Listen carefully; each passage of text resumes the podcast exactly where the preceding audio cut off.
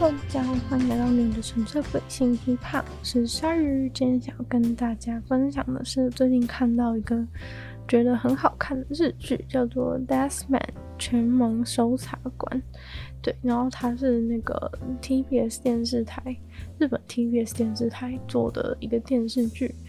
然后目前的话，我是在 KKTV 上面看的。对，那台湾的话呢，好像还有 Friday In 跟 Hami Video 可以收看。如果你是在日本的话呢，在电视的制药剧场时段就可以看到这个节目了。对，然后它从四月二十三号开始播的，但我现在还没有看完，我目前才看了两集而已，但就觉得还蛮好看的，所以想要跟大家推荐一下这一部。对，它主题就是应该说，嗯、这种办案、侦探、警察类的，就是本来就算是我比较喜欢然后有兴趣的主题。对，然后这一部我觉得它有一个很大的特色呢，应该就是他男主角是请到这个福山雅治，然后他演的这个男主角是一个完全看不见的，就是叫全盲搜查官嘛，所以还是一个完全看不见的。FBI 的特别搜查官，然后主要他就是演说他有个契机，然后来到日本就是要跟日本的警察交流，但是他感觉好像有什么自己的自己的小目的，就是之所以来会来日本呢，是有个自己的小目的。然后我自己觉得，呃，好笑的、好看的点就是在于，我觉得他跟就是他的这个办案伙伴。对两个人的互动就是还蛮好笑，就是他们会有一种很像漫才的风格，是我觉得还蛮喜欢的。就是他们会，呃，一个走男主角会主要是走一个比较耍酷的路线，但我觉得他耍酷是那种。呃，就是故意，然后有点有点尴尬的感觉，然后让大家觉得很好笑。然后另外一位他的搭档的话，就会主要进行一些吐槽。对，所以说他也很好笑，就是因为他们两个人的互动，就是而且由于因为由于他看不见，所以说他走路的时候都是要使用那个就是盲人的那个手杖，然后所以有的时候就是会直接。勾手就是用勾手的方式，然后跟他搭档一起走路，所以看起来我不知道，感觉一些那种喜欢 BL 剧情的女生应该会觉得，应该会觉得很有戏，对，就是会觉得他们有一点像是那种冤家 CP 的感觉，对，应该是这样形容。然后尤其因为他看不到，所以都需要扶着另外一个人，所以会感觉更有这种。就是手勾手走路的感觉，好像很亲近，对。但他们其实就是会很常一直吵架，但蛮好，就蛮好笑的，我觉得。然后编剧上呢，我觉得也是蛮紧凑。这个编剧好像也是，呃，TBS 他们已经用了很多的很多，在很多部蛮热门的电视剧当中，都是有这一个编剧所编写，所以说他编的这个。感觉是蛮，感觉也是蛮有趣的。对，目前为止我是这样觉得。那他的收视率其实也一直都有维持在十几趴，所以表现都还是不错。而且他第一集出来好像就有比那个另外一个木村拓哉演的还要多人看，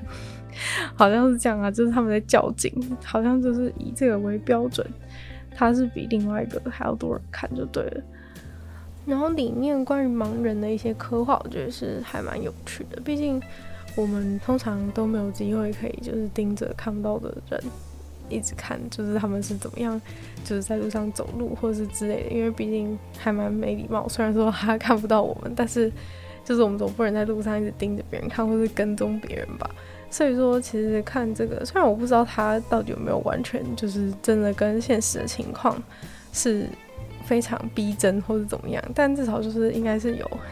应该是有经过考证的。他节节目结束的时候，最后是有感谢那个什么日本的视障协会之类的。但总之呢，我觉得他就是眼，我觉得眼神部分是演的还蛮像。其实我我不知道那是怎么演的，因为其实我看的时候，我尝试就是想要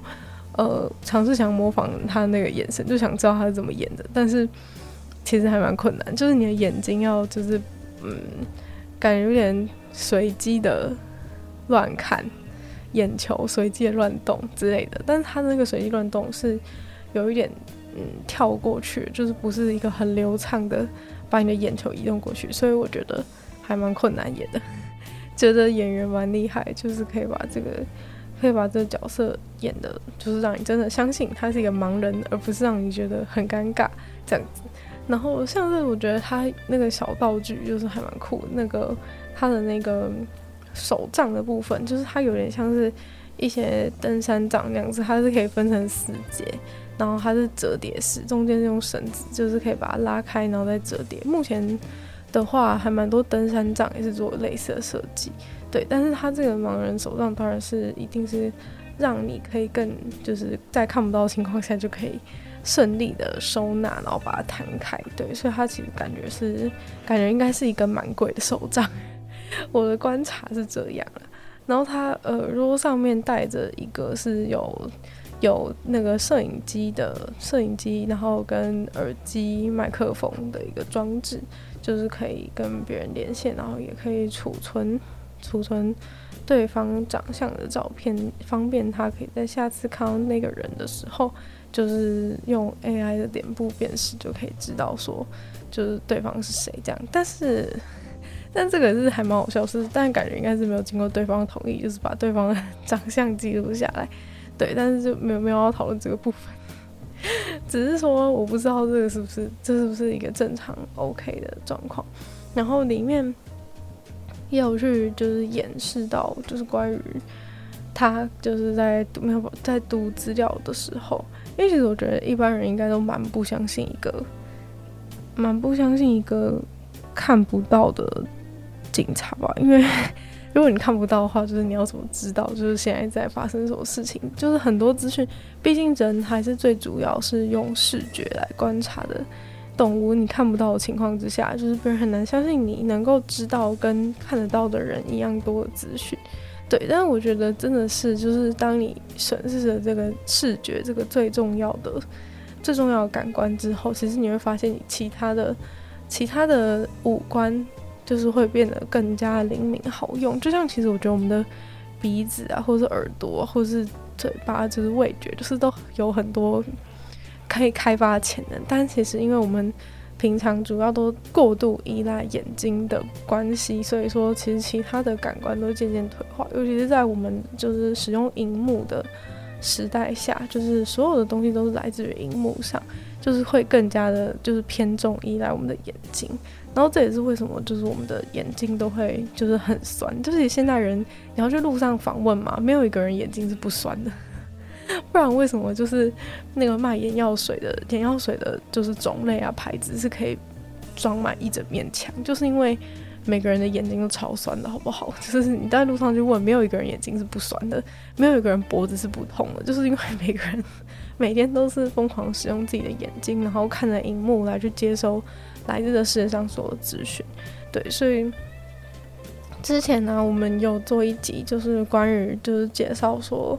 介绍说就是要如何训练你的听力，就是让你的听力，就是增强你的听力来取代你的眼睛，用你的听力来看书的那一集的节目内容呢，其实主要也是想要解决这个问题，就是我们训练我们的其他的感官，然后就可以弱化我们对眼睛的一个依赖，然后那个事情就是。那时候好像就有提到说，那个，呃，就是我听一个访谈，就是关于就是还有阅读障碍的那个阅读障碍的那个受访者，然后他是创办了一家公司，就是把所有的所有的文字都是可以直接转换成语音，让你就是可以都用听的，就是不管什么文字都用听的。然后这个东西也有在这个电视剧里面出现，对，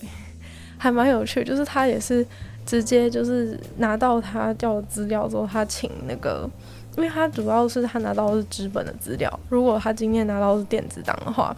就是可以直接去输入那个软体，然后让那个软体直接用语音的方式去读出来给他听。不过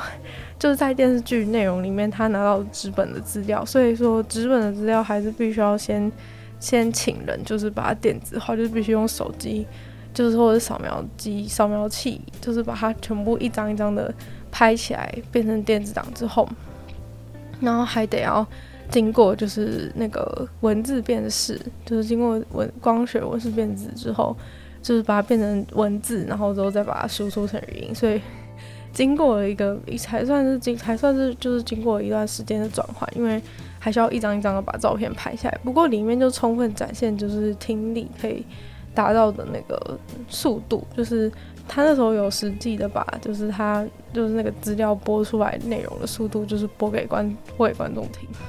然后其实那时候应该电视机的观众都觉得超扯，就是我觉得一般人如果第一次看这个的话，一定会觉得说他是在胡乱吧，就是怎么可能听那么快，就是根本没办法听那么快吧的感觉，就是会不相信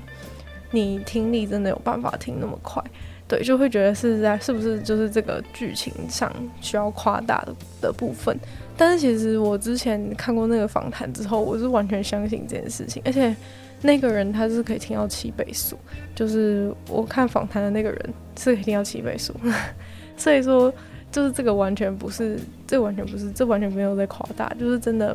可以听到那么快。然后尤其是如果你是如果你是看不见的话，你一定会更需要这个技能，你就会特别去特别去做训练。对，然后我之前看那个他听英文七倍速的时候，是你几乎根本听不到半个。你几乎根本听不到半个，就是你听到声音就像哒哒哒哒哒哒哒哒哒哒哒哒哒，就是你其实听不太到有什么有什么语句，但是你真的有经过训练的人，其实真的都听得到。所以说，就是一般人就算不是盲人，也很适合去训练这个技能。你想想看，就是你用看的，其实是永远不可能看到，就是你速读再怎么速读，就是速读是不可能超越你听力可以听听力的极限。对，因为其实你眼睛没有办法。眼睛没有办法，真的没有办法看那么快，所以说 就是听力的极限是更大的。如果你真的非常讲求速度，非常讲求生产力效率的话，其实是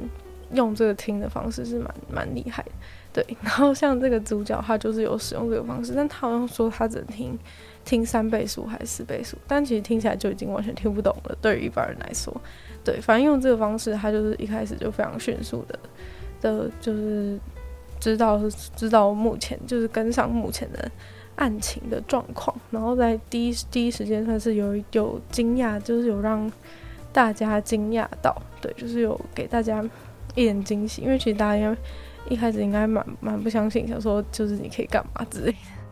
对，然后所以说就是有了这个之后呢，感觉算是稍微小露一手，小露一手自己的一个技能，对，反正其实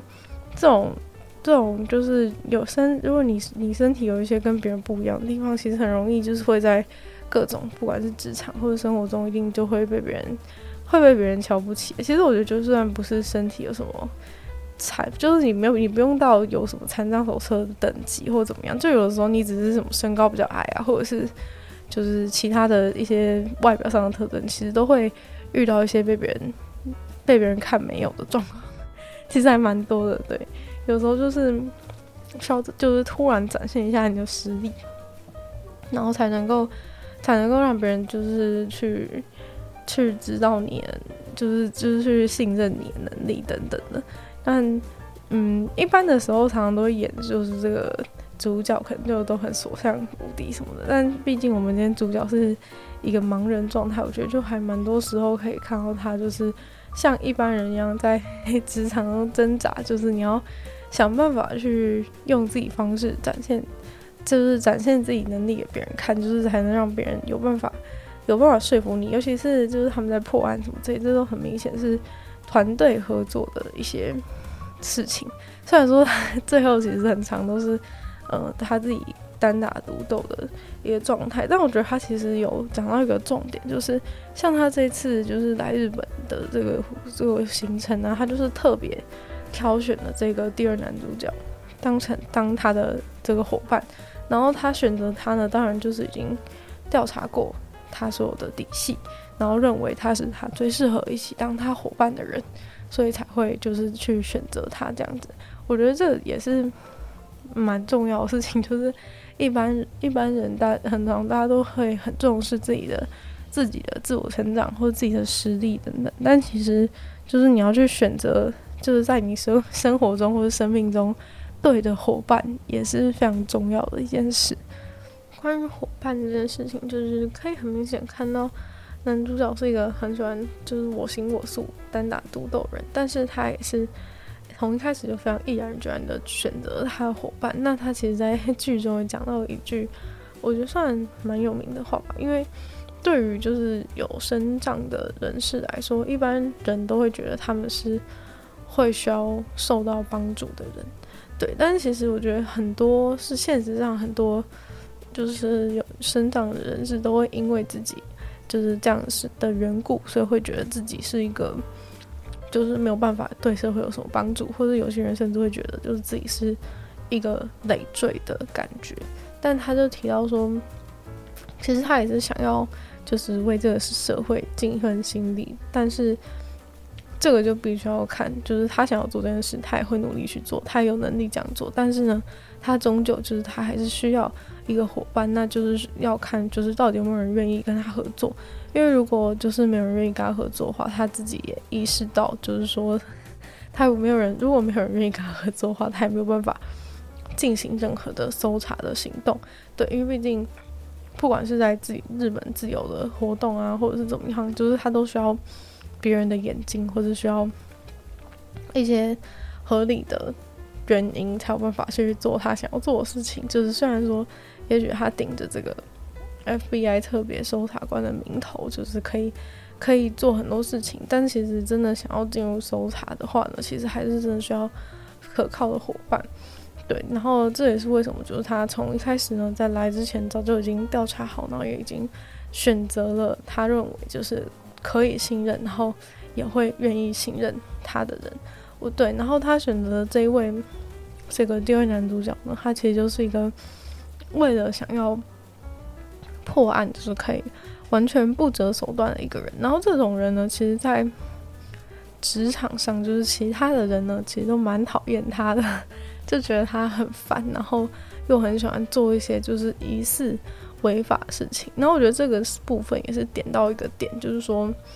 在我觉得应该在台湾有类似状况吧，就是有时候因为一些法律关系，所以。就是你身为正义的一方，其实是很难当的。就是你又不能做违违法的搜查，但有时候你不小，你不偷偷做一些稍微违法事情，就是你很难去拿到证据。就有点像是说，呃，像我从小就觉得，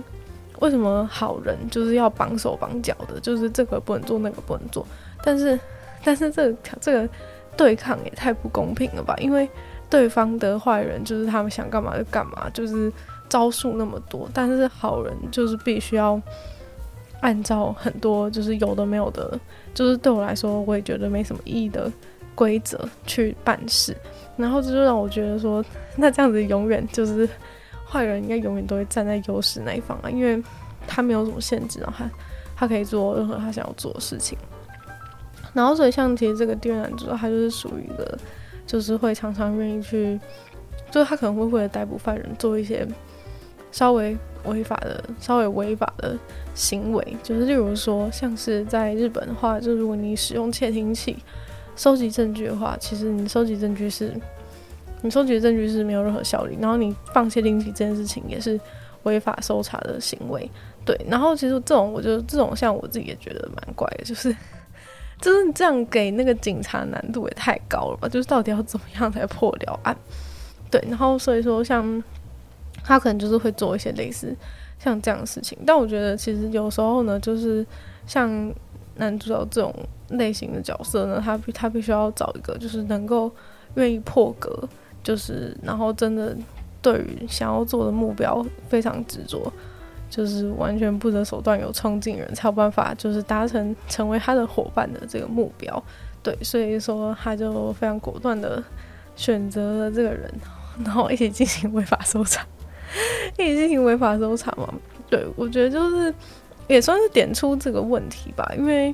这有点就是让警让就是让刑事警察太难当，就是他没有办法，就很像开枪的事情也是吧，就是其实不不能开警察不能开枪的事情也是让当警察的人承受非常大的风险。就如果今天他们真的遇到就是很危急的情况了，但是因为他们就因为害怕去写那个报告书，或者是为了害怕就是有更多其他纠纷，所以他们就会不敢去把这枪拿出来。但是在这样状况之下，其实对方就是敌人，也是很明显就知道说，呃，其实你们警察就是不敢把枪拿出来，因为我们国家的一些法律跟限制，这部分也是跟台湾类似啊。反正其实就是说，坏人早就知道你们的枪都是装饰用的，你们也不敢打他。所以说，就是这些警察工作的时候，其实都是面临很很大的威胁，就是等于对方可以打你，但你不敢打他。对，所以说我觉得有这点 也是算是点出一些这种现实面的问题。总之呢，这一部我觉得就是还蛮整体，就是蛮精彩刺激，然后当中就是穿插着一些幽默诙谐部分，所以看起来就是会非常的，就是会该有剧情的地方有剧情，然后就是比较休闲的时候就是好笑的部分。对，所以就不会不太会有让你想要转台的感觉。对，就是整体来说都还蛮有趣的。然后他，嗯、我觉得他主线应该就是在讲，主线应该就是他最后还是要去，还是要去去找他那个多年前的秘密，就是他，呃，终究就是在一开始他为什么会回到日本的这个原因，就是他主线应该是这个部分，就是就是要去找这个秘密的真相。对，然后。呃，其每一集的话，其实都会有一个一个小，就是都会有个小案子。所以，如果你单看一集的话，就是那一次的案子也都会在那一集之内结束。就感觉嗯，有点柯，有点柯南应该也是这样。虽然说柯南主线好像永远都不会演完，然后主线的部分也是越来越离奇，但是对，反正基本上就是这样。就是他有一个秘密是他要去查出真相，然后也跟这件事情也是跟。就是男二是有关联性，然后这个礼拜，这个礼拜应该六月十八号就是会会演第九集，对，会演第九集，但我才看到第二集而已，所以说还要还还还没有想要还没有想要率先知道后面发生的事，但是他因为他一集有一个小时，所以说其实没办法看很快，他一集有一个小时就是演。算蛮久，但我觉得你看的时候不会觉得那么久，就是你看完之后才发现它已经过一个小时。对，就是主要是就是它主要是真的蛮好看，对，所以说蛮期待后面的发展，虽然我也还不知道，但就想要先推荐给大家，毕竟觉得好看就想推荐一下。对，算是我觉得就再次难得有一个 有一个这种比较好看的日剧，还是因为我自己比较喜欢这种类型的关系。对，我觉得就是好笑，就是我觉得好笑蛮重要，因为在现在这种大家都会一直想要把东西加速的年代，就是你如果在中间铺陈的时候没有加一点好笑元素的话，我觉得观众很容易就会失去耐心。我自己发现近期的一些近期的一些电视剧的手法，就是好像就是必须要变成这样，要不然就你中间如果没有一点喜剧元素的话，其实大家就是没有办法在那种严肃的状况之下。盯很久，就是我就会开始划手机之类的，然后下次可能就不看了。所以说，现在这年头做电视剧是蛮蛮不容易的，就是你要能够，就是你想演认真的东西，但是你要能够抓住，就是在整个过程当中都要抓住，就是观众的注意力，不能让他们就是飞走这样，要不然 不然不然下一集他们就不会再看了。就这一集可能忍耐完，下一集就不会再看。那就推荐这集给大家。推荐这个节目给大家看，就《Deathman 全盲搜查官》。对，有兴趣的人的话呢，就可以去搜寻一下。那就今天的节目，女友纯粹不理性批判节目呢，就差不多到这边结束了。我们就再次感谢订阅赞助的会员：大龄男子 James K U、毛毛、黑牡丹还有 ZZ。就喜欢其他音乐剧支持鲨鱼创作的朋友，可以在下方找到配上链接。那嗯，如果喜欢这期节目的话呢，希望大家可以多多的分享出去，更多人知道，或者在 Apple Podcast 帮我留星星，写下评论，对节目的成长很有帮助。嗯，也希望大家有时间的话，可以去收听我另外两个 Podcast，其中一个是鲨鱼会在每周二四跟大家分享新闻新资讯，另外一个是听说动物，当然就跟大家分享动物的知识。就希望就是纯粹不理性批判，可以继续在每周三跟大家相见。那我们就下次见喽，拜拜。